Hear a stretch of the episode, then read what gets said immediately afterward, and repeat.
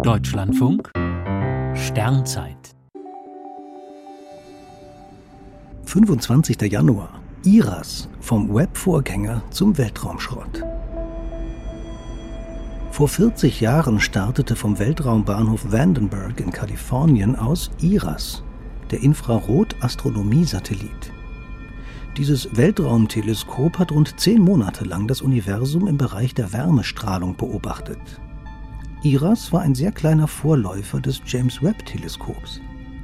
Der Satellit, gebaut von den USA, Großbritannien und den Niederlanden, verfügt über einen Spiegel mit knapp 60 cm Durchmesser.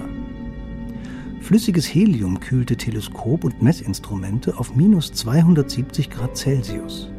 Somit waren sie in der Lage, die extrem schwache Wärmestrahlung etwa von Gas- und Staubwolken im Kosmos zu erfassen. Die Infrarotstrahlung aus dem All ist auf dem Erdboden nicht zu beobachten, weil der Wasserdampf in der Atmosphäre sie absorbiert. IRAS erfasste rund 300.000 Infrarotquellen im All.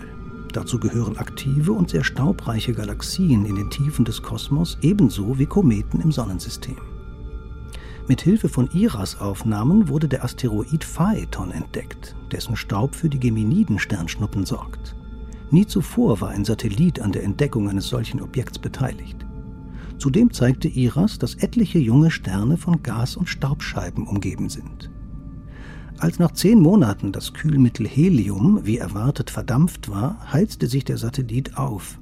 Infrarotbeobachtungen waren dann nicht mehr möglich. IRAS kreist aber noch immer in 900 Kilometern Höhe um die Erde. Der einstige Star der Infrarotastronomie ist nun gefährlicher Weltraumschrott.